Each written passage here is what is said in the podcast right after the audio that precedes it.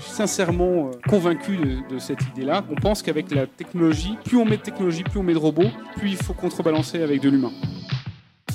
Salut, c'est Reb du Wagon. Bienvenue sur notre podcast dédié aux entrepreneurs. Dans ce nouvel épisode, nous sommes ravis de recevoir Jean-Daniel Guyot, CEO de Captain Train.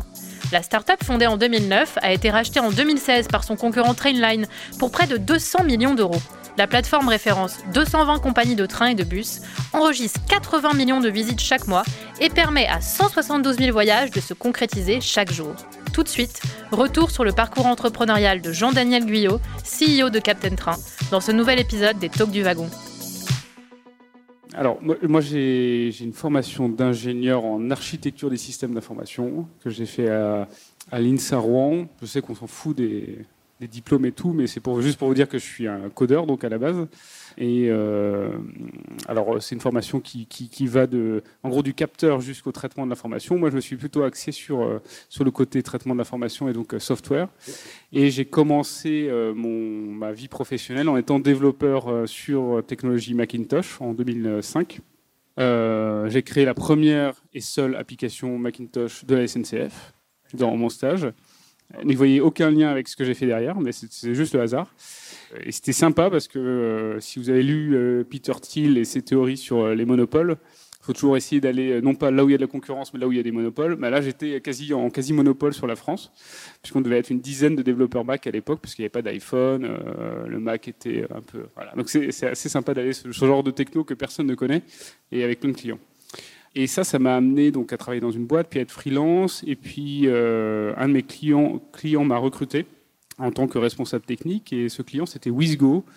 Et euh, maintenant, vous en souvenez sûrement plus, mais ça, date de 2007-2008. Et en fait, on a créé, euh, ce que vous connaissez sous le nom Molotov aujourd'hui, ou euh, les équivalents de Catch Up TV de, des différentes chaînes de télé.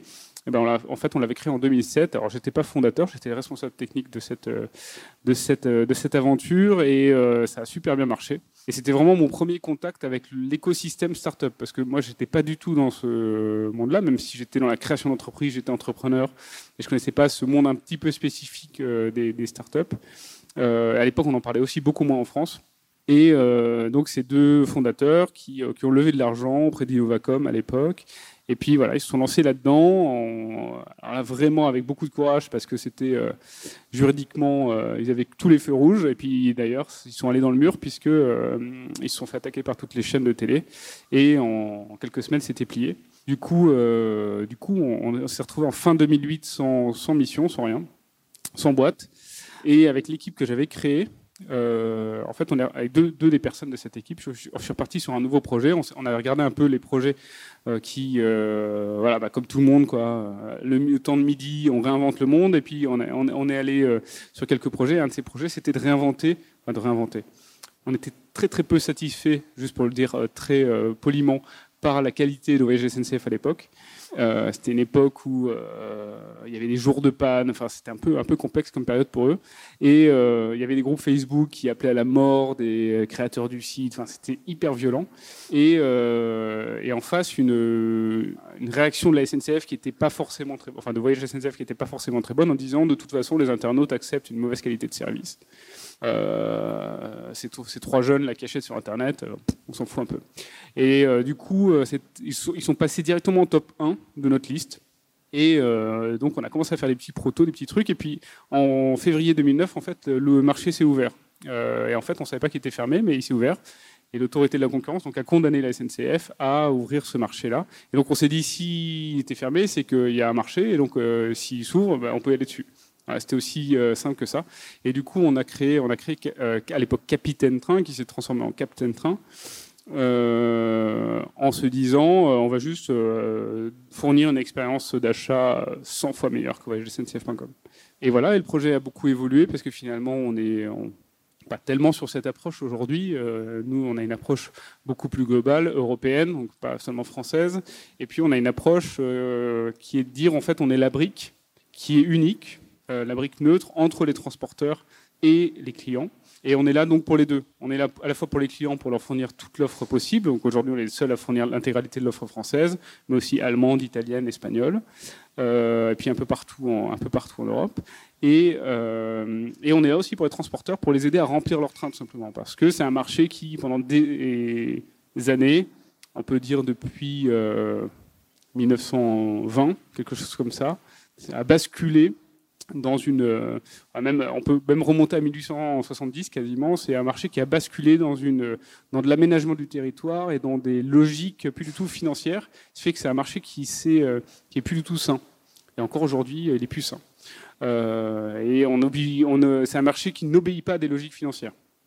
du coup, en étant cette brique-là, on refait basculer ce marché dans des logiques euh, financières. C'est long, c'est compliqué, euh, mais c'est bon à la fin pour tout le monde parce que à la fin, c'est vos impôts, c'est nos impôts, et euh, il vaut mieux que le marché soit sain. Notre objectif, c'est vraiment de remplir les trains et de faire en sorte d'aider les transporteurs à devenir des entités économiques logiques, saines et si possible rentables.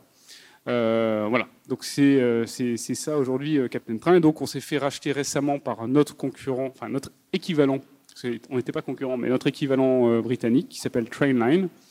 ce concurrent, enfin ce, Captain Train anglais a été créé bien avant nous, puisque le, marché s'est ouvert en, les années 90 en Grande-Bretagne. Euh, et, du coup, euh, ils ont eu tout de suite euh, ce besoin, en fait, face à la multiplicité des offres, d'avoir une offre simple, efficace. Et donc, c'était Virgin Train à l'époque, ça s'est transformé en TheTrainline.com. Et maintenant, c'est Trainline. Et ils sont donc les leaders quasiment monopolistiques du marché, du marché britannique. et ils nous ont racheté en mars, après un an de process. Euh, et donc on est aujourd'hui le seul acteur euh, de cette taille euh, neutre en Europe. Alors merci beaucoup. Alors, vu qu'il y a beaucoup d'entrepreneurs ou de gens qui voudraient montrer leur entreprise ici, je pense, dans la salle, peut-être revenir sur le tout début. Vous parliez de plusieurs idées, de se dire, ouais, il y a un marché, etc. Qu'est-ce qui vous a fait C'est peut-être pas l'idée, je sais pas, de monter la billetterie de train, c'est peut-être pas l'idée qui était peut-être la plus sexy de l'époque. Qu'est-ce qui vous a fait la mettre en premier et vu toutes les barrières que vous avez déjà commencé à les évoquer, et, vous dire qu'on va le faire, on se met vraiment dessus Alors, J'essaie de me remettre dans, le, notre schéma de pensée de l'époque, mais je pense que le côté pas sexy nous a attirés. Parce que si c'est pas sexy, ça veut dire que d'autres vont pas y aller. Donc aujourd'hui, euh, si je veux être sexy, par exemple, je fais du fooding ou un truc comme ça, ou de la livraison, bah, c'est typiquement le genre de marché où j'irai jamais parce que je me dis il y a trop de concurrents, il y a trop de choses, il y a trop d'activités. Les gens sont vraiment euh, mentalement dans cette euh, topic-là, donc ils oublient un, certain nombre d'autres trucs. Moi, je préfère aller sur les autres choses. Après, euh, j'aime bien revenir tout le temps aux, besoins humains élémentaires. Et un des besoins humains élémentaires, c'est bon, bah, c'est manger, etc. Mais c'est aussi de plus en plus se transporter. Et donc, je pense que c'est globalement tout toute notre, toute notre économie du transport est en train d'être un peu transformée en ce moment. Et donc, on apporte notre brique sur le, sur le ferroviaire et l'autobus aussi, enfin l'autocar. Euh, voilà, donc c'est pour ça que cette idée, euh, elle n'est pas sexy parce qu'elle est hyper technique, c'est des marchés hyper compliqués, grosses barrières à l'entrée, euh, etc. C'est ça qui nous a attirés, je pense. Est-ce que vous intégrez les offres alternatives de la SNCF, Webus, Wigo, etc. Ouais, alors je voulais pas rentrer dans le détail, mais, ce qu'on a créé en fait, euh, notre plus-value, c'est qu'on a créé, on est on est les seuls en fait déjà à être un acteur neutre dans ce dans ce milieu, c'est-à-dire on n'est pas lié à un opérateur et on fait uniquement de la vente ferroviaire. Donc on vend, vend pas de voyage. À la différence d'agences de voyage qui vont vendre en plus du train, nous on vend que du train et on fait pas du tout le métier d'agent de voyage, on ne sait pas ce que c'est. Et nous ce qu'on a créé en fait, c'est euh, une sorte de, on s'est dit tiens, c'est bizarre, en fait, en France, euh, il n'y a pas toute l'offre ferroviaire. À un moment, on a un peu étudié le marché, on s'est dit, mais c'est bizarre, en fait, on n'est pas capable de créer une offre IDTGV plus euh, SNCF. Ben, pourquoi? Et en fait, on s'est très vite rendu compte que c'est des transporteurs qui sont dans des silos, qui sont dans des, systèmes de réservation différents. Donc, si je demande un Paris-Bordeaux, je vais avoir euh, IDTGV et SNCF, mais si je demande un Paris, euh, une ville à côté de Bordeaux, je vais avoir que SNCF parce que la ville à côté de Bordeaux, le système IDTGV ne le connaît pas. Donc on a créé un, système au-dessus qui permet, euh, pour n'importe quel point A et point B, de euh, faire ce qu'on appelle un routing et donc de se dire ah bah sur, ce, sur, ce, sur, cette, euh, sur ce segment il va y avoir deux transporteurs, sur cette autre là il va y en avoir trois et donc je vais faire toutes les combinaisons possibles en interroger les transporteurs et je vais remonter les solutions et présenter ces solutions. C'est pour ça qu'aujourd'hui on a l'intégralité de l'offre française, à la fois tous les transporteurs, on est les seuls à l'avoir, mais en plus toutes les combinaisons de transporteurs, ce qui crée beaucoup plus d'offres et ce qui rend accessible vraiment l'offre à tous les transporteurs. L'élément important là-dedans, c'est pas tant pour les gros, parce que bon, c'est sympa d'aller faire euh, SNCF plus Deutsche Bahn par exemple, et puis de faire un Paris et Berlin. Honnêtement, euh, moi j'ai jamais fait quoi. Il y a quand même rarement des gens qui font ça tous les jours. Euh, là où c'est beaucoup plus intéressant, c'est quand on commence à s'intéresser à la concurrence et à la, fin, au marché et donc à sa libéralisation. Et si on veut créer un petit transporteur, donc il y en a des petits. il y a HKX par exemple en Allemagne que vous connaissez pas, c'est Hamburg-Köln Express. Euh, bah, ce petit-là, si je le crée, j'ai quatre trains, euh, je fais un deux allers-retours par jour. Personne ne le connaît, quoi. Personne. J'ai pas la force marketing d'aller me battre contre Deutsche Bahn. donc c'est là où les systèmes de distribution sont importants pour faire ressortir les petits et les, mettre dans, un, dans une distribution euh, efficace, sans qu'en fait on se soucie vraiment de la marque à la fin, on prend un train, ah bah tiens, il est moins cher, bah, je vais tenter HKX. Quoi. Euh, et, on est là aussi pour euh, dynamiser ce marché. Donc aujourd'hui, si un transporteur veut faire euh, Paris-Bruxelles, par exemple, on est complètement capable d'aller lui fournir une force de distribution qui rend tout de suite le projet possible, en fait. Alors qu'avant, c'était littéralement impossible. Alors moi j'ai une question maintenant, peut-être un peu changé de, pas vraiment sur l'histoire, mais il y a un truc que je remarque, donc je suis utilisateur de Capitaine Train, Capitaine Train, euh, moi j'adore, maintenant je repasse plus sur SNCF et quand on me demande mais pourquoi je devrais télécharger Capitaine Train, euh, on est souvent bah, c'est mieux. Et pourquoi C'est très dur à expliquer. Et je crois que vous avez un taux de rétention assez, enfin, assez impressionnant. Et vous, si vous deviez convaincre quelqu'un de télécharger Capitaine Train, ce serait quoi les arguments, les deux, trois arguments j'ai passé ma vie à essayer de convaincre les gens, évidemment, à passer sur Captain Train, euh, enfin les sept dernières années en tout cas, et euh, c'est compliqué parce qu'on a une approche en fait, euh, bon c'est les spécificités du marché, mais on a une approche qui se base beaucoup sur le produit et l'expérience d'achat. outre le fait qu'on a le meilleur prix, etc., ça tout le monde s'en fout. De toute façon, tout le monde pense qu'il n'y a que SNCF. On a le meilleur prix, on a le meilleur service client, on a les meilleurs apps et tout. Mais en fait, à la fin, je pense que euh, y a une grosse différence. Il y a deux types d'approches à marché. Quoi. Y a, euh, j'arrive avec un produit qui est dix fois meilleur, mais vraiment littéralement dix fois meilleur, c'est-à-dire Uber, par rapport à un taxi parisien. Euh, et là, je peux vraiment faire le marketing de, ce dix fois. Nous, on arrive avec quelque chose de deux fois meilleur, beaucoup mieux sur tous les aspects. Vraiment, on prend chaque point, on est meilleur sur tous les plans. mais Peut-être qu'à la fin, si on fait la somme, c'est 100 fois meilleur, j'en sais rien. Mais si on prend chaque truc individuellement, c'est deux fois meilleur. Donc, par exemple, on, accepte les chèques vacances. On est seul à, les accepter. On a fait tout un truc de traitement papier et tout. On, fait, on, parle cinq ou six langues différentes dans notre support client. Euh, on, est capable de réagir en moins d'une heure à n'importe quelle demande. Euh, on a évidemment toutes les offres, on a tous les prix. Euh, tout ça, si on additionne, c'est en fait c'est énorme. Mais si on prend chaque truc indépendamment, je ne peux pas convaincre. Ah mais on prend les chèques vacances. Alors si tu as des chèques vacances, ça va te toucher. Mais honnêtement, euh, il faut que je trouve vraiment le truc qui te, qui te touche toi-même. Euh, donc ça, c'est une grande leçon de marketing finalement qu'on a reçue en faisant ça. C'est que aujourd'hui, je n'essaie même plus. Alors, par exemple, il y, a des pays où ça marche. Les pays où, en Italie, par exemple, on est vraiment les moins chers. On est capable de. Il y a de la grosse concurrence et tout, donc on est capable de dire c'est juste moins cher, donc vas-y. Mais en France, on dit juste essaye. Essaye. Juste essaye. Voilà. Prends, ton app, tu, tu forces à la télécharger. La prochaine fois que tu as envie d'un train, tu essayes ça. Et après, la rétention est 95%, donc on sait qu'on n'a pas perdu. Une fois, qu'il y a eu un achat, c'est fini. Mais juste essaye. Voilà. Et, c'est un peu, toute proportion gardée, euh, on compare ça pas mal à, euh, au Macintosh, pas, pas à l'iPhone, mais vraiment au Macintosh. C'est-à-dire qu'on peut passer 10 ans à convaincre un de ses potes ou une de ses amis à passer euh, sur un Mac parce que c'est c'est plus simple, machin truc. Et en fait, ça ne marche pas, parce que la simplicité, ça parle à personne, c'est plus beau, euh, m'en fous. Enfin, moi, ça marche. Mon PC pourri, il marche. Et je peux faire mes trucs, voilà. Et, euh, un jour, on, retrouve le pote qui, s'est acheté un nouveau Mac parce qu'il devait changer d'ordi. Il dit, ouais, je suis passé dans l'Apple Store et puis, euh, et puis j'ai essayé. En fait, c'est vraiment top, hein. Ouais, mais ça fait 10 ans que je te le dis. Ouais, mais, ouais, mais tu m'avais vraiment jamais vraiment dit. Et en fait, c'est là où la problématique du marketing, euh, enfin, il y a une limite, quoi, c'est l'expérience, quoi. Et, euh, et, du coup, euh, effectivement, l'expérience d'utiliser un Mac, bah, pour certains, ça va faire Ah putain, pourquoi j'ai jamais essayé ça? L'expérience d'utiliser Captain Train, c'est la même chose, rétention 95%. À la fin, finalement, donc du coup, notre marketing en France, c'est essayer. Dans les télécoms, il y a les opérateurs virtuels qui achètent en bloc une grande quantité de minutes. Est-ce qu'il peut y avoir l'équivalent sur le marché des transports ferroviaires? Euh, La réponse courte est non. Et réponse plus longue est non. Euh, parce que euh, on accède systématiquement en temps réel à l'intégralité des prix de tous les transporteurs.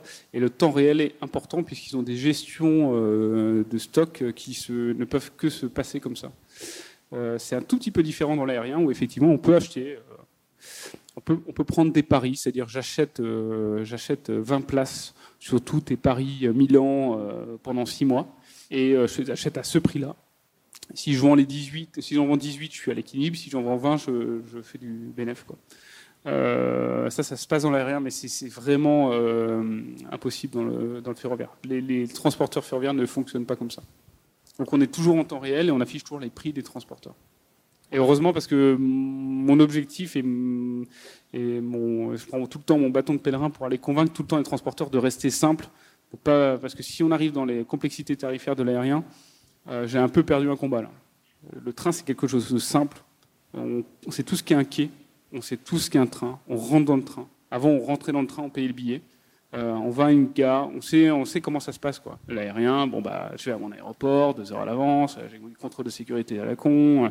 Euh, après, j'ai du personnel qui comprend rien. Euh, je rentre dans mon avion. Alors, quand on fait les navettes, c'est à peu près bien, mais quand on, utilise un aéroport et un avion deux fois par an, c'est c'est pas le même process. quoi. C'est beaucoup beaucoup plus complexe. Il y a un check-in, tout ça.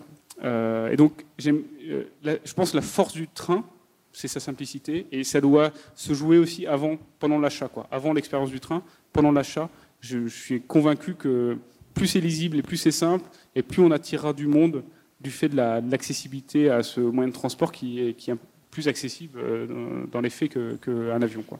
Alors peut-être pour revenir sur le business model, parce qu'il n'est pas forcément très clair de Capitaine Train.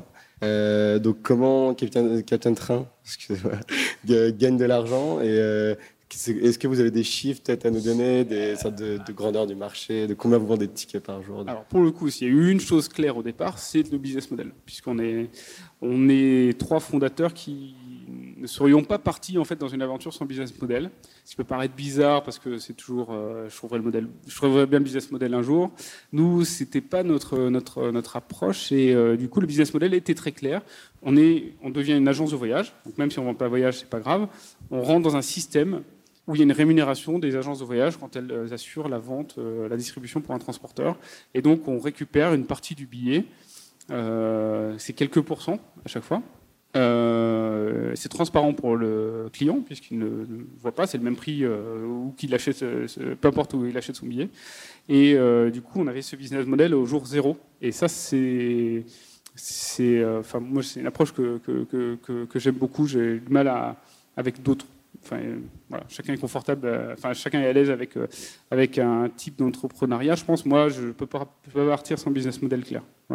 Et ça, ça simplifie beaucoup de choses parce que c'est vrai que partir avec un business model clair, euh, limpide, ça évite tout un tas de discussions, bon, déjà par la suite avec des investisseurs et tout, mais même dans le produit, dans la mission. C'est-à-dire que notre mission, c'est pas de vendre des pubs, donc c'est pas de mettre les clients, le maxi de confronter les clients à un maximum d'exposition.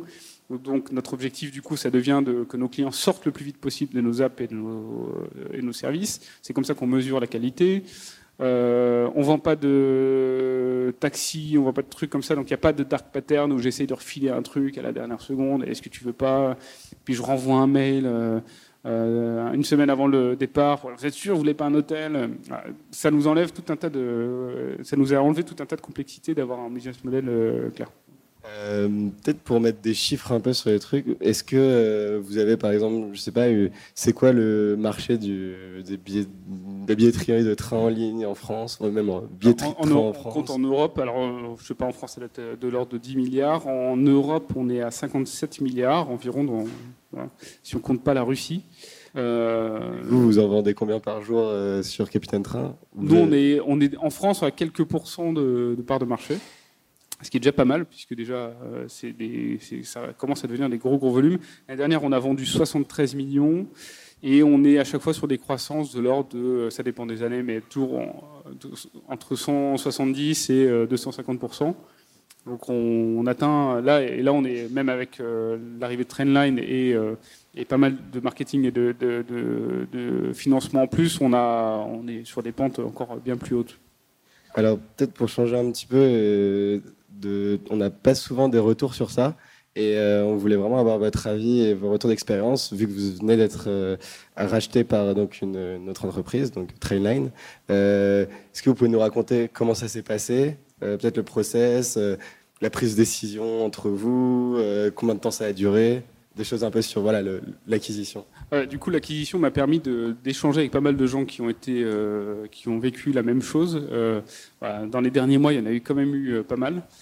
Euh, et, en fait, à chaque fois, c'est différent. Donc vraiment, l'expérience que je vais vous raconter, euh, prenez-la euh, juste pour comme une sorte de d'anecdote, mais finalement, je crois qu'à chaque fois, c'est différent. Nous, ce qui s'est passé, c'est qu'on n'était pas du tout vendeur. Donc ça, c'est déjà une, très bonne chose. On venait de lever pas mal d'argent. On était vraiment en grosse croissance, avec une euh, un recrutement euh, assez, euh, intense. tous les voyants étaient assez verts, donc aucune raison de, vendre, en tout cas pas de pression. Et Trainline est venu nous voir en nous disant bah, Vous faites quoi, vous en gros?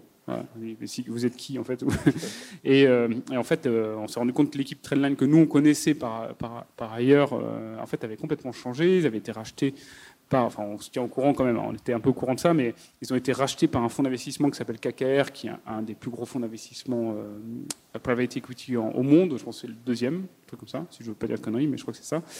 Et euh, en fait, ils voulaient passer en bourse, finalement ils se sont fait racheter, mais on n'avait pas trop eu le détail derrière. En fait, c'est vrai qu'ils avaient changé toute l'équipe, euh, ils avaient une approche qui était euh, pas du tout euh, la même qu'avant, et ils avaient l'ambition de devenir européens. on l'a senti dans nos discussions, quoi.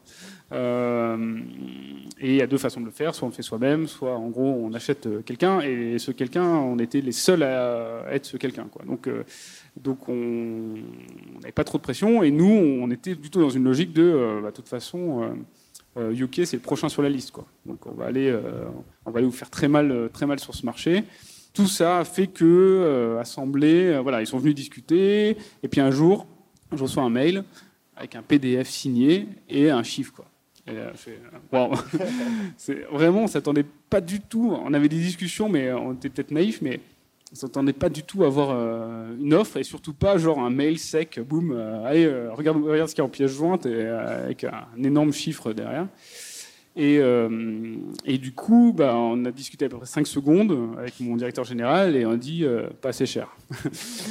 et on a dit surtout non, on n'a pas envie de vendre. Non, mais on est bien là, on est en train de progresser, on a notre projet, on a nos milestones, euh, c'est sympa, mais donc on leur dit vraiment c'est sympa, mais non. Quoi.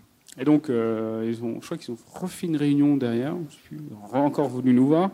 Et puis, un mois après, boum, on reçoit une nouvelle offre. Vraiment pareil. Quoi. Et là, le prix avait, euh, enfin, bon, largement augmenté. Et puis, ça s'est passé deux, trois fois. À chaque fois, on disait non, mais non, mais vraiment, on n'est pas intéressé. Arrêtez de nous emmerder. Et, euh, mais vraiment de manière honnête, quoi. Sans calculer le truc derrière. Et à un moment, euh, on arrivait à un moment où l'offre pour les actionnaires était telle que ça n'avait plus de sens, ça avait pas de sens de ne pas réfléchir au truc. Donc, on a commencé à réfléchir au truc et surtout, on a commencé à travailler le projet avec Trendline attendez, qu'est-ce que vous voulez vraiment faire quoi? Comment, Si on le fait, imaginons qu'on le fasse, on ne peut pas le faire, mais imaginons qu'on le fasse, qu'est-ce que vous voulez faire? Et là, on a regardé un peu leurs forces. Euh, bon, bah déjà, c'est une entreprise rentable. C'est une entreprise qui dégage 20 euh, à 30 millions euh, de livres. maintenant, on la livre moins, mais de livres d'EBITDA par, par an, donc c'est pas, pas rien. Donc, ils peuvent injecter quand même pas mal d'argent. ça veut dire qu'on ne fait plus de levée de fonds régulière. On a quelqu'un qui, tous les ans, injecte de l'argent.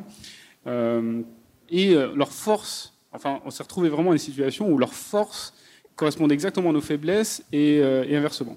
Et du coup, on s'est dit quand même, euh, serait peut-être pas. Euh, alors, nos actionnaires nous ont pas du tout poussé, hein, pour info. Enfin, j'ai pas eu de pression des actionnaires pour dire il faut vraiment vendre.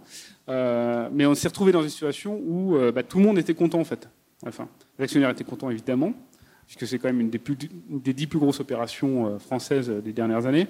Les, les, équipes étaient contentes, les directions étaient contentes, et en fait, on s'est dit, bah ouais, en fait, ça a du sens. Voilà.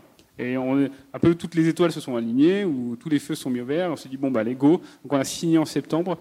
Et après, il y a eu tout un travail, euh, je vous passe les détails de, financement de leur part. Enfin, bref, c'est un peu compliqué. Et on a vraiment signé le truc euh, final en, mars.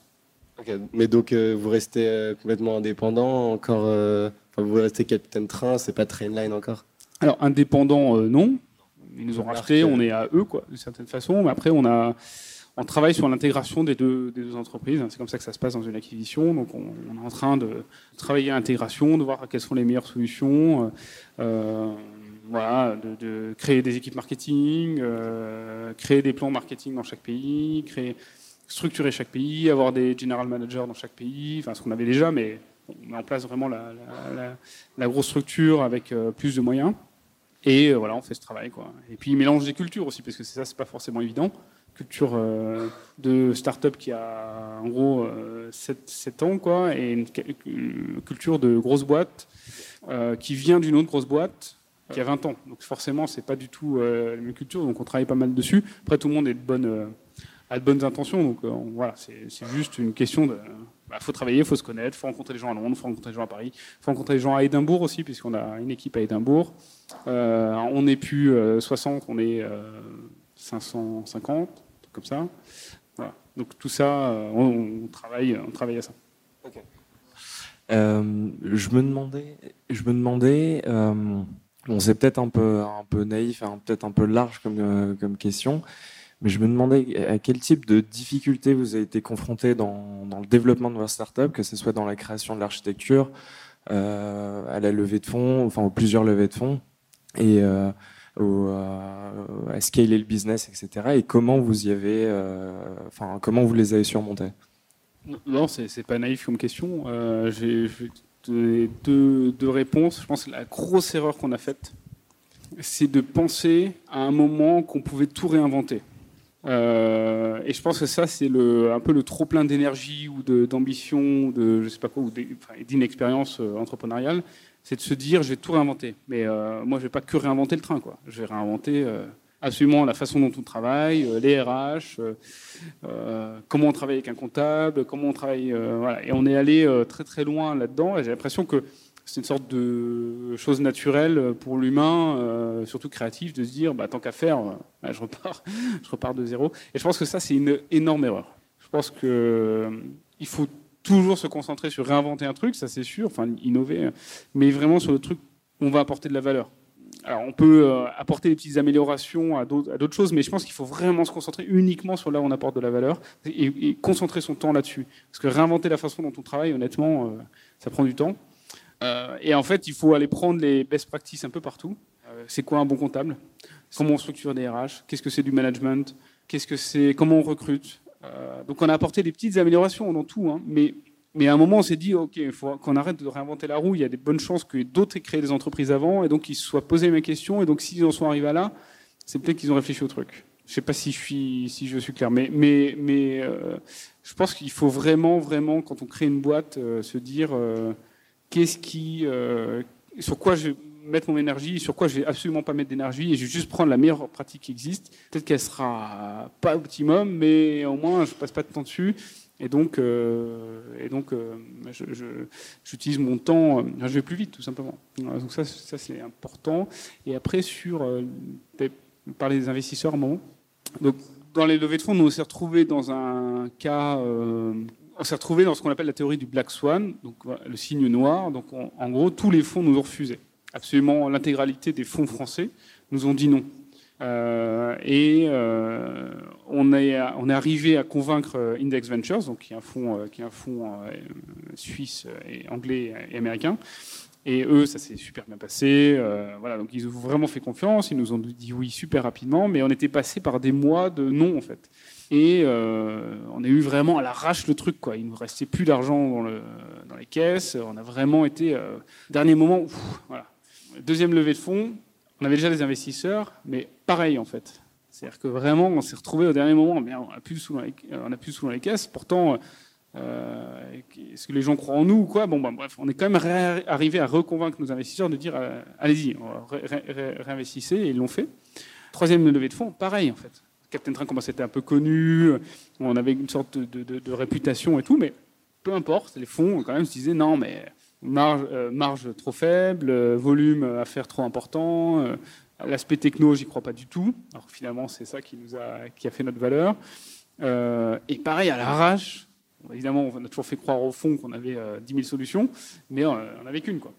Et, euh, donc ça, c'est vraiment la théorie du Black Swan, c'est-à-dire que il a pas de, tout le monde nous refuse. Il y en a un qui accepte, peut-être par pitié, j'en sais rien. Et finalement, c'est ça qui fait, c'est là où il n'y a pas d'unanimité finalement, où on fait les plus grosses plus-values derrière. Euh, économique, hein, on parle vraiment d'investisseurs, euh, parce que, euh, ce qui est consensuel n'est pas forcément, pas forcément beaucoup de valeur.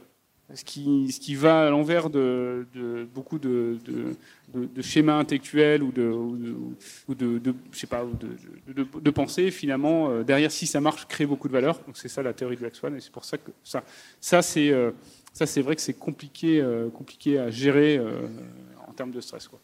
J'ai deux questions sur le rachat et les conséquences du rachat. Du coup, euh, ma première question, c'est sur les évolutions produits, notamment. Enfin, je pense que tous les utilisateurs de Captain Train ont vu euh, suite au rachat. Enfin, je ne sais pas si c'est suite à cause du rachat, mais les évolutions de la homepage, notamment euh, le fait qu'il n'y ait pas forcément besoin de créer de compte aujourd'hui, et peut-être quelque chose qui peut paraître anecdotique, mais aussi sur l'identité visuelle qui a aussi changé, qui est beaucoup plus corporate aujourd'hui que ce qu'elle pouvait être avant. En tout cas, c'est le sentiment que j'ai. Euh, est-ce que c'était quelque chose qui était déjà prévu à la base ou c'est quelque chose qui a été plutôt imposé suite au rachat? Euh, Et la deuxième question, c'est qui dit rachat dit aussi période d'instabilité. donc, enfin, on est quand même sur une entreprise où vous avez une question de rétention aussi de talent, que ce soit les développeurs, enfin, pour, pour, pour parler du métier le, plus courant, on va dire. comment vous avez travaillé avec, avec, vos équipes? Comment vous avez préparé vos équipes justement pour éviter ça? Et est-ce qu'aujourd'hui, vous arrivez vraiment à l'éviter Parce que c'est légitime aussi qu'il y ait des personnes en, interne qui peuvent décider de partir à ce moment-là? Alors, euh, je vais répondre rapidement sur l'identité visuelle et sur le travail qui a été fait dans les derniers mois. En, gros, quelques détails près, tout ce qui a été sorti dans les derniers mois était notre roadmap. Et en fait, euh, on a déroulé la roadmap, et ça correspond à ce que eux voulaient faire aussi, mais euh, sans que, sans que n'a pas le temps, quelques mois, enfin tout ce qui est lancé, c'est lancé quoi. Et donc on finit les devs. éventuellement, euh, le futur de la roadmap sera beaucoup plus teinté de, ce, en tout cas, euh, sera plus des décisions communes. Mais tout ce qui a été fait jusqu'à présent, à peu près, euh, c'est la roadmap qui a été décidée. Voilà, on s'est pas dit on arrête la roadmap, on réfléchit à tout. on a continué et ça se fait doucement quoi. sur l'identité corporate, c'est pareil je ne veux pas rentrer dans le débat marketing parce que je ne suis pas un marketeur euh, et que ce n'est pas du tout mon expertise. Euh, la, question, c'est euh, quel public on adresse, à, quel public on s'adresse, pardon, et, on s'est beaucoup adressé à, à, nous pendant beaucoup de temps, aux assets du design, en gros, aux esthètes du design, j'en sais rien, mais on avait une interface très sobre, très sans couleur, sans rien. Donc ça, ça correspondait vraiment à nous. Puis après, on s'est ouvert au fur et à mesure, on a changé d'identité, puis on s'est adressé à des niches un peu plus grosses. Et, euh, on était toujours un peu dans la niche du geek parisien. Bah, voilà, c'est un peu euh, schématique, mais c'est un peu ça. Et alors que le train, c'est pas ça. Le train, c'est un produit grand public, c'est un produit euh, euh, que euh, ma grand-mère peut utiliser. C'est un, produit euh, dans lequel enfin, qui touche vraiment toutes les couches sociales. Et donc, c'était c'est notre réflexion, ma réflexion de, pas du tout expert en marketing, c'était il faut s'ouvrir à d'autres publics et pas qu'à nous. Il faut se se forcer un peu. Et donc c'est vrai que du coup notre identité a changé au sens visuel, mais notre identité de ton, par exemple, par contre, n'a pas du tout changé. Et on en est très très fiers. Et ça, par contre, on pense que ça s'adresse à tous les publics, d'avoir un ton très très humain. On, est euh, très sensible à cette question d'humanité, parce que c'est une boîte qui est fondée par trois ingénieurs à la base. C'est une boîte qui a encore la moitié de son effectif de développeurs. Euh, beaucoup de geeks, euh, beaucoup de technologies et des gens qui, euh, globalement, pensent qu'ils peuvent, avec la technologie, résoudre beaucoup de choses. mais on pense qu'avec. C'est vrai, mais on pense qu'avec la technologie, plus on met de technologie, plus on met de robots, plus il faut contrebalancer avec de l'humain. Et ça, c'est très très fort au niveau de la rétention, évidemment, puis au niveau de même purement marketing ou du commerce. C'est-à-dire que le commerce, c'est une relation d'humain à humain à la base. Euh, et ce lien que vous créez avec euh, votre coiffeur ou, je sais pas, votre postière, bah, dans votre petit village, à Paris c'est un peu plus, un peu plus dur, mais, mais bah, ce lien, plus vous allez le travailler, et plus il va être impossible à couper. Et même si votre coiffeur vous dit bah, c'est pas forcément le meilleur coiffeur du monde, euh, bah, vous continuez à y aller parce que c'est l'ami de la famille, parce que je sais pas quoi. Et, et, et, je, suis sincèrement euh, convaincu de, cette idée-là. Si on revient à la base du commerce, c'est une relation d'humain. Et on peut mettre tous les robots qu'on veut, et c'est ce qu'on fait. Il faut mettre le maximum d'humain. Et donc ça, c'est euh, ça, c'est vraiment ce qu'on essaie de faire avec Captain Train, c'est-à-dire de, de, proposer des solutions hyper technologiques et de mettre la technologie aussi au service de notre support client. Euh, on a des développeurs qui sont, euh, qui sont dédiés à ça. On, force l'intégralité de, de, notre équipe à faire du support client. Euh, pour se rendre compte des problèmes. Voilà, c'est sûr que mettez un développeur face à une interface de support client, littéralement au bout d'une demi-heure, au bout de deux mails répondus, il va dire mais qu'est-ce que c'est que cette merde? C'est pas du tout productif. Ah bah oui, ça fait un mois que je dis que je suis pas beaucoup productif. Bah, et qu'on peut améliorer les choses. Bon, bah ok, laisse-moi faire, je t'améliore des choses. Et, euh, et, donc, on met vraiment cette technologie au, service de ça. Et c'est pour ça qu'aujourd'hui, on est capable de gérer, on a 1, quasiment 1,8 million d'utilisateurs aujourd'hui. Et, je ne vais pas me tromper, mais 15 euh, ou 16 personnes au support client. Donc le ratio, en fait, il est énorme. 15 ou 16 personnes qui sont capables de gérer 5 langues. Donc déjà, on est... Euh, voilà, on, on, et, et, on répond globalement de 8 heures de 7-8 heures du matin à 23 heures. Donc on a des shifts. Donc ces, personnes-là en plus font des shifts. Donc c'est des, des, personnes qui sont vraiment ultra productives, quoi, grâce à l'outillage qu'on a mis derrière. Euh, et ça, on croit vraiment fondamentalement à ça. Et du coup, on est capable d'avoir du support client en France, mélangé dans nos équipes, euh, et qui travaillent sans script. Ils n'ont pas besoin de ça parce qu'on met toute la technologie euh, à leur disposition et peuvent vraiment se concentrer sur ce, cette relation humaine. Euh, et ça, ça vraiment, on ne veut pas le changer. Et c'est aussi une des raisons pour laquelle Trainline nous a acheté, c'est que on est capable de faire ça et que euh, ça a beaucoup, beaucoup, beaucoup de valeur. Euh, tu avais une autre question derrière, Pardon. Ouais, c'était, c'était sur le problématique de la rétention. Comment vous avez de rétention des, de l'équipe. Alors, on est arrivé. je pense qu'il y a deux choses qui se passent. On a effectivement ce, ce rachat qui chamboule les choses, évidemment. Et ça, ça serait mentir de, dire. Euh, enfin, quelqu'un qui, dirait euh, non, ça me changerait à ma vie, mentirait quoi. Euh, évidemment, ça nous change, ça change la vie, mais de part et d'autre d'ailleurs. Et donc, il y a les gens qui adhèrent, et les gens qui adhèrent pas. Nous, c'est pas si grave dans le sens où tant qu'on est transparent. on essaie vraiment, vraiment, vraiment d'avoir le maximum de transparence avec les équipes et de dire voilà, le projet c'est ça. après, vous adhérez, vous adhérez pas c'est chiant si vous adhérez pas, mais euh, désolé, c'est ça le projet. Quoi. Et on ne va pas faire au cas par cas, euh, essayer de dire euh, non, la mission, l'équipe pour nous est beaucoup plus importante que l'individu. Donc voilà, ça c'est une chose. Et puis on arrive aussi à un cycle où nos premières, premiers développeurs, on les a engagés il y a 5 ans. Et donc c'est normal qu'on arrive dans des cycles de je déménage, j'ai un enfant, je veux juste voir autre chose, je veux me réinventer, je veux changer de métier.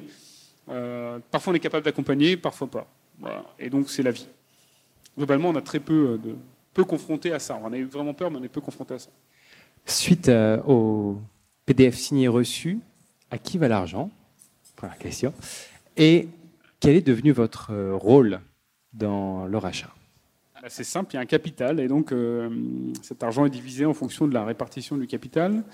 deux choses par rapport à ça, c'est un, un, deal argent cash qu'on appelle cash plus action, donc on a des actions du nouveau groupe, on représente une grosse partie même euh, du, enfin une partie, on est le deuxième actionnaire, c'est-à-dire Captain Train le deuxième actionnaire de de, euh, Trainline, et euh, après c'est réparti, le cash est réparti en fonction de, bah, c'est à 30%, à 30% du cash, c'est aussi simple que ça sachant qu'on arrivé à des valorisations tellement importantes que tous les mécanismes euh, un peu, euh, je ne sais pas si vous avez déjà été confronté à ça, mais les, mécanismes qui essayent de mettre les investisseurs pour gratter un peu, euh, ont sauté quoi. Et ensuite, ce dont on est très fier, c'est qu'on avait intégré l'intégralité de nos employés au capital et qu'ils étaient tous détenteurs de BSPCE pour certains, de grosses parts de BSPCE. Donc on a vraiment littéralement reversé des millions d'euros à nos employés, à l'équipe. Et c'est ça, ça, on en est vraiment, vraiment super fiers. chose à laquelle, en fait, enfin, c'est devenu concret pour eux vraiment dans la dernière minute. Parce qu'on a toujours, on a toujours dit on a deux politiques de rémunération, donc le cash évidemment euh, mensuel et puis euh, ses actions. Et euh, on a toujours essayé d'expliquer, mais c'est hyper théorique. Quoi. Ouais, j'ai un bon de souscription de je sais pas quoi, je sais même pas ce que c'est. Puis au bout de deux mois, j'ai oublié. voilà, rappelle-moi ce que c'est déjà ces trucs, comment ça marche. Donc tu es toujours en train de réexpliquer le, mécanisme.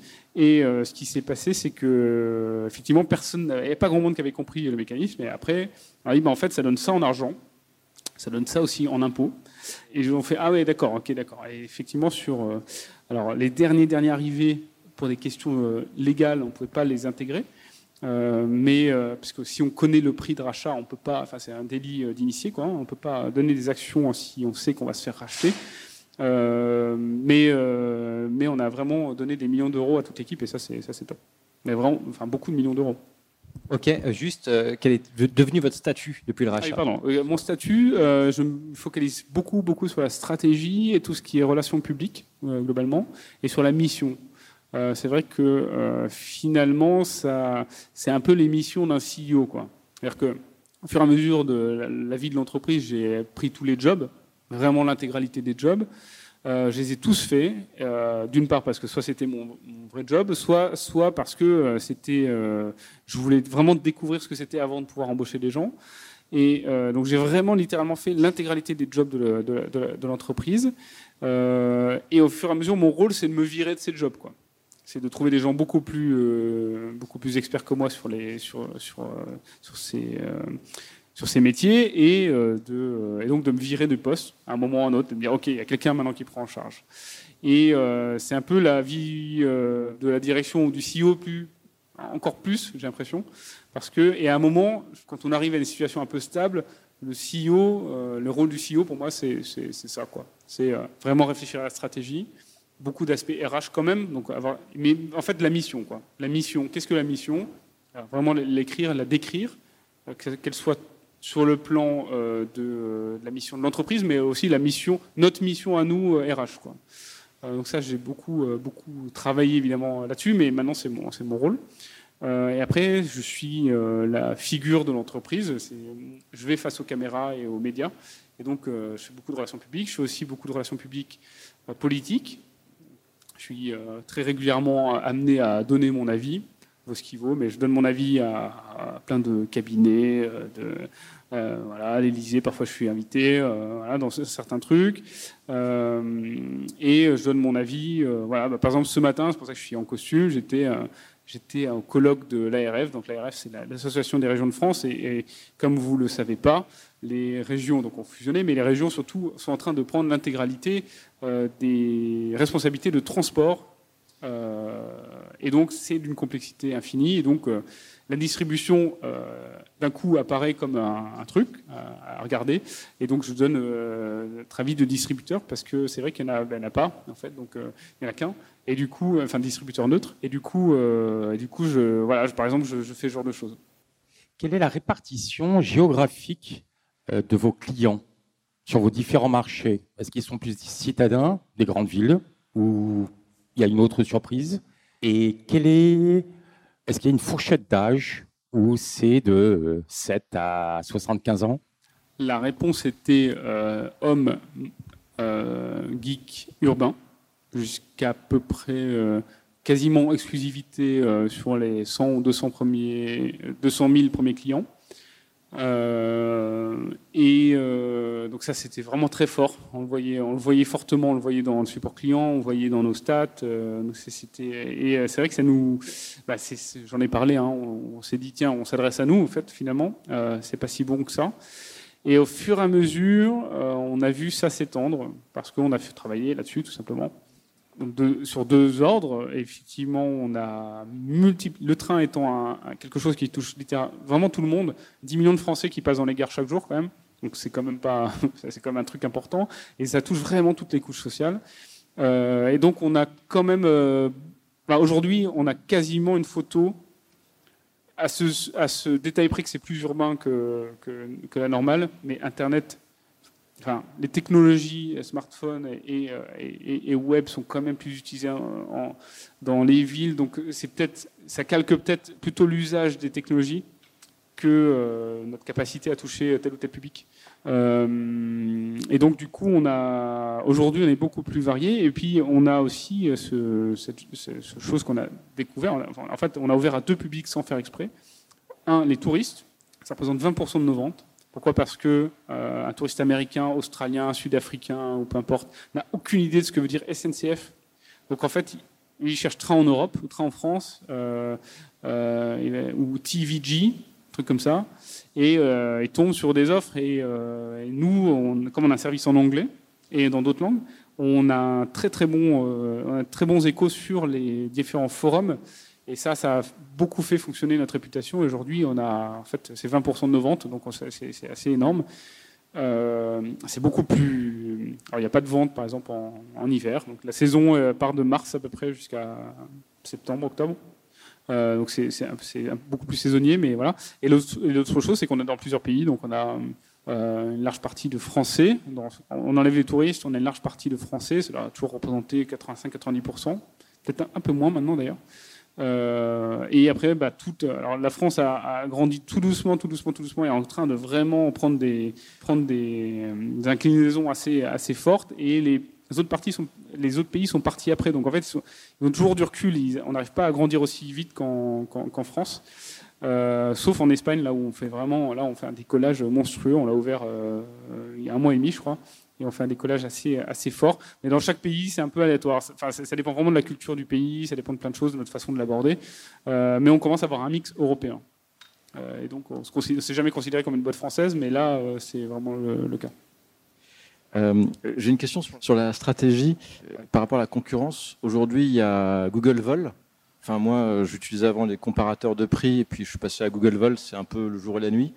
ils ont révolutionné ça assez incroyablement. Euh, il y a l'espace pour les jambes, le Wi-Fi. Euh, j'ai peur en fait pour vous dans le sens où il risque de passer aussi par les trains à un moment donné. Euh, pareil sur Voyage SNCF. Avant c'était vraiment pourri, mais maintenant ils se sont remis en question et, en fait quand on regarde leurs notes, ils sont aussi à 4,5 étoiles sur l'App Store. La première question, c'est comment vous allez faire face à ça. Et la deuxième question, c'est si vous avez déjà testé une ergonomie de, de machine en gare. Euh, j'ai l'impression qu'elle est aussi à réinventer. Euh, est-ce que vous allez aussi euh, proposer peut-être à un certain moment des machines en gare voilà. Alors, la concurrence de Google, c'est la, question qu'on pose à chaque, chaque, chaque truc, à chaque intervention. la concurrence de Google, moi, j'y crois pas. Je peux faire une longue réponse, mais je pense qu'ils comprennent bien l'avion. Je pense qu'ils sont face à des publics qui comprennent bien l'avion et que ça, ça, du coup, ça colle et ensuite derrière ils n'assurent pas la vente. Il y a une grosse différence entre faire un moteur de recherche et assurer la vente. C'est pour ça que nous, on est assez long finalement dans la partie moteur de recherche, c'est que derrière on fait toute la chaîne de valeur. C'est-à-dire que derrière on peut acheter le billet évidemment, on peut aussi l'annuler, on peut aussi interroger le support client, on peut euh, l'échanger, on peut euh, envoyer des chèques vacances. Enfin, je veux dire, il y a des milliers de trucs en fait qui sont derrière la recherche. La recherche est un truc pourquoi on n'est jamais allé sur le multimodal à la recherche C'est que c'est quelque chose de très, très, très, très, très technologique. Avec beaucoup, euh, si on veut faire du multimodal, bah, il faut se connecter à des centaines de sources différentes. C'est très, très, très compliqué à gérer. Euh, pour derrière euh, des, des, marges de l'ordre du pourcent. Ce que Google peut se permettre, puisqu'ils vont tout de suite avoir le volume. Mais nous, on n'était pas sur cette démarche-là, on était vraiment sur la démarche chaîne de valeur. C'est-à-dire nous, notre problématique, c'est de régler la verticale train.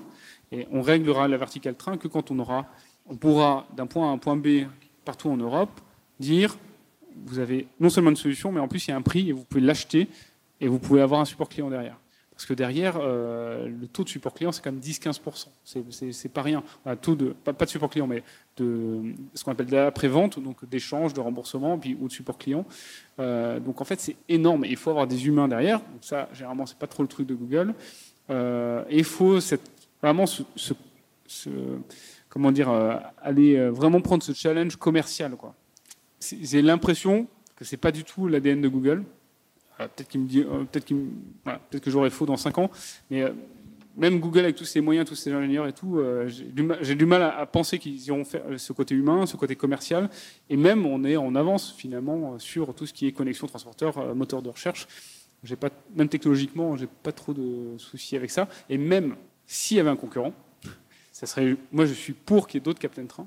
Pourquoi? Parce que plus les gens vont prendre du transport en commun, que ce soit Blablacar, que ce soit Uber, que ce soit un taxi, que ce soit euh, peu importe, l'objectif de toute cette industrie du transport, c'est que c'est de lutter contre la voiture individuelle qui représente 83% du marché. Donc on peut se dire euh, c'est euh, c'est Blablacar contre le train, c'est le train contre l'avion, c'est je sais pas quoi. En réalité, c'est jamais ça. C'est toujours un moyen de transport contre la voiture individuelle qui est qui écrase les, toutes les autres. Et donc plus les gens vont prendre des transports et donc vont avoir vont moins avoir ce réflexe de voiture individuelle et donc vont pas avoir de voiture individuelle euh, et plus tout le monde sera content dans cette industrie du transport. Alors moi j'avais une question qui était un petit peu liée à la précédente, c'est sur les agrégateurs de solutions de voyage comme euh, Opodo et les autres. Euh, quand on book un avion par exemple sur Opodo, après on va chez l'avionneur, souvent on le trouve un peu moins cher. Est-ce que vous n'avez pas peur que les acteurs primaires sur le train finalement arrivent à couper les frais de transaction et soient moins chers chez eux directement plutôt que chez un intermédiaire, chez un middleman comme vous ou comme d'autres? Je ne sais pas comment se font les marges en fait. Je sais pas qui. je, comprends la question. Je pense pas que ça serait un réflexe de l'industrie. Simplement, les, les, deux industries sont comparables en termes. De, on va d'un point A à un point B, mais c'est à peu près tout. Les gros ont. Euh, en fait, la différence euh, avec l'aérien, c'est que les gros ont un problème de distribution, un réel problème de distribution, et donc ils ont besoin des distributeurs. Et donc aller rompre cette relation serait très très très compliqué puisqu'ils ils sont à la fois dans une démarche de rentabilité. La SNCF, on lui demande des comptes, ça y est. On lui dit, euh, on paye des taxes, on aimerait bien que derrière, ça soit pas n'importe quoi. Euh, ils le savent très bien. C'est pas, pas du tout un reproche que je leur fais. Hein. Ils le savent très bien, ils sont très conscients. Et donc, ils ont une démarche de, ok, on va commencer à avoir une logique business, ce qui est très bien. Et, euh, dans cette logique business, il y a à faire des ventes. Et du coup, euh, tirer parti de tous les canaux de distribution, c'est plutôt une bonne chose. On n'est pas trop dans la même démarche que, que l'aérien qui là faisait à l'époque des bénéfices euh, assez importants et donc pouvait dire aux distributeurs allez vous faire, euh, allez vous faire voir. Moi, je maîtrise la techno, de toute façon, Internet. Et, d'ailleurs, c'est un truc qui est apparu à un moment, mais ils en sont revenus. Euh, plus personne voulait d'intermédiaire. On disait ouais, on est assez fort, on va faire la distribution nous-mêmes. En réalité, euh, c'est c'est beaucoup plus compliqué que ça. Et même des EasyJet sont venus dans des GDS et tout. Donc c'est pas. Il y, a un vrai équilibre d'avoir euh, des, points de, des points de distribution neutres euh, pour faire, pour faire ce point de jonction entre distributeur et client, euh, entre opérateur et client, je pense. Et ça, j'y crois fondamentalement. Et donc, le ferroviaire fonctionne assez bien sur ce créneau-là. Bah, merci beaucoup, Jean-Daniel. Merci, à tous pour vos questions. Puis tout le monde peut vaquer à ses occupations sportives, familiales. Merci. C'est fini pour aujourd'hui. Merci d'avoir écouté ce podcast. Si cet épisode vous a plu, pensez à vous abonner sur iTunes ou Spotify. Et si ce n'est pas déjà fait, je vous invite à laisser un avis et à le partager sur vos réseaux préférés. À la semaine prochaine pour un nouvel épisode. Salut à tous!